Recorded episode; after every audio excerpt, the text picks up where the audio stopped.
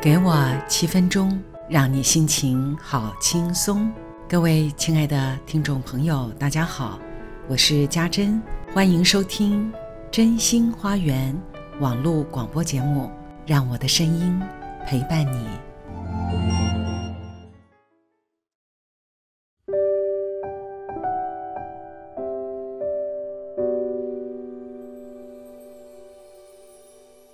各位亲爱的听众朋友，大家晚安。先谢谢大家的订阅，有两千人次了。于是，我请同事们吃披萨，大家都很开心，一起在做一件蛮有趣的事情。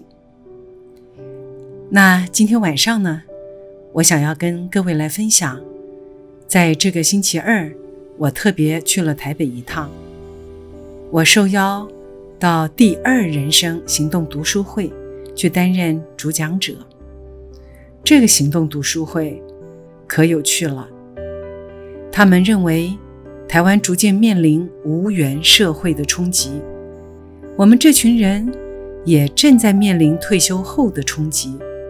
我们想透过第二人生分享会来建立有缘场所，让彼此能够分享心得。也避免成为人情淡薄、不再有交集的无缘社会人。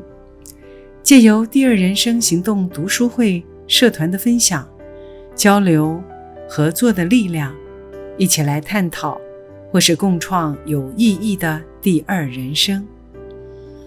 这个行动读书会有三位主持人，那真是大有来头了。这三位当年是建中的好同学，都是台大电机毕业，后来到美国取得了电机博士，在科技业上当然占有一席之地。但是他们现在退休了，可是能力、体力都还那么好，所以想要做点什么事，于是呢，就有了这样的一个行动读书会。他们非常啊有系统的安排，分为身心灵三个主题，所以我当然就是参加了有关心灵这个部分的讲题，担任主讲者。那邀我的这位，我喊他老王，因为认识了一段时间，他是我好朋友的朋友，也因为这样的一个机缘，他对于赛斯心法挺好奇的。所以安排我来讲这一场，那他们做事可真是有条理，也非常的啊小心、体贴，而且做了很完整的规划。他告诉我说，当天啊在现场，不但有他们三位这电极博士，也有航太博士，也有中医师，也有一些老师。都是，算是都是知识分子。但是，我听到这样的一个介绍的时候，要是以前啊，我恐怕会有些担心，我究竟能够说些什么？万一他们质疑我是否能够回答得出来？因为心灵毕竟就是一个非常主观的感受，它无法用科学的方式来做普遍性的印证。而这三位呢，都是学科学的，还有几位航太博士呢。但是，我既然答应了，我发现我是非常从容而且开心的去做这个分享。当然，在事前，这位主持人也给了我很多的一些准备，包括他会提出什么样的问题，现场啊会端两个椅子在前面。他会问我什么样的问题作为开场，非常的仔细，把这样的一个过程啊，能够跟我来先做好一些讨论，所以也让我非常的放心。在这个过程里，我准备了一些赛事资料的 PPT 啊，在这个过程，因为我也常常在讲，所以很流畅的把它分享完。他特别对于。我是怎么开始接触赛斯心法，能够持续三十几年，对我究竟产生了什么样的影响？而第二个问题，他非常好奇的是，我当年到女子监狱去做分享的时候，对这些受刑人究竟会有什么样的影响力？而赛斯心法在监狱里面能够被接受吗？啊，他问了这个问题，我其实很开心，让我有机会呢，好好的来跟啊现场几乎有三分之二的人。都没有听过赛斯的朋友，越没有人听过，我就越开心。这样在介绍的时候呢，可以引起大家更多的关注。当我把基金会啊在做的事情，我这几年在基金会的一个熏陶下，究竟对我有什么样的一个帮助？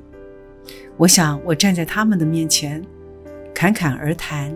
去探讨有关心灵究竟是什么，赛斯心法究竟在说些什么，而且整个基金会一直不断地将这样抽象的心灵概念，却能够落实在社会的服务上，而且能够做到老少咸宜。讲到这里，我常常心里面非常的开心，也非常的幸福。人生能够花这么多的时间去做自己喜欢的事情，甚至于根本没有想到退休两个字。退休也是一种社会的主观认定，仿佛人生应该到了几岁就要退场。但是你看这些社会精英，他们各方面条件都还是这么的好。于是我非常直言地跟他们说。希望他们都还能够善用他们的能力，来为这个世界、为这个社会再多做些什么。他们也觉得，的确是需要把这个能力再继续发挥下去。于是，啊，对于我谈的这个赛斯心法，他们充满了好奇。我还非常完整的介绍所有赛斯文化出版赛斯资料的这些书籍，我讲的眉飞色舞的。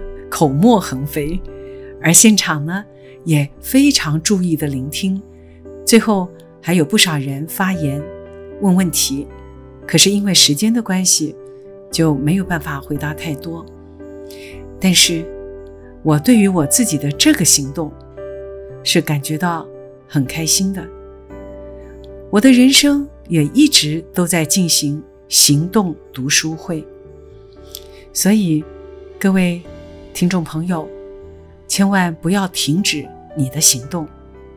讲完这场之后，我立即得到了一个让我非常开心的回应。这是一位航太博士，他所发来的讯息。他说：“我和许天胜医师都是实作者。赛斯与任何真正的高龄之道，一定是非常高兴。”只有实际能够使用的身心灵知识，才是真实的宇宙真相与真理。哇，听到这里，我觉得今晚真的是非常有意义，没有白走一趟。跟各位分享，有机会我们再谈。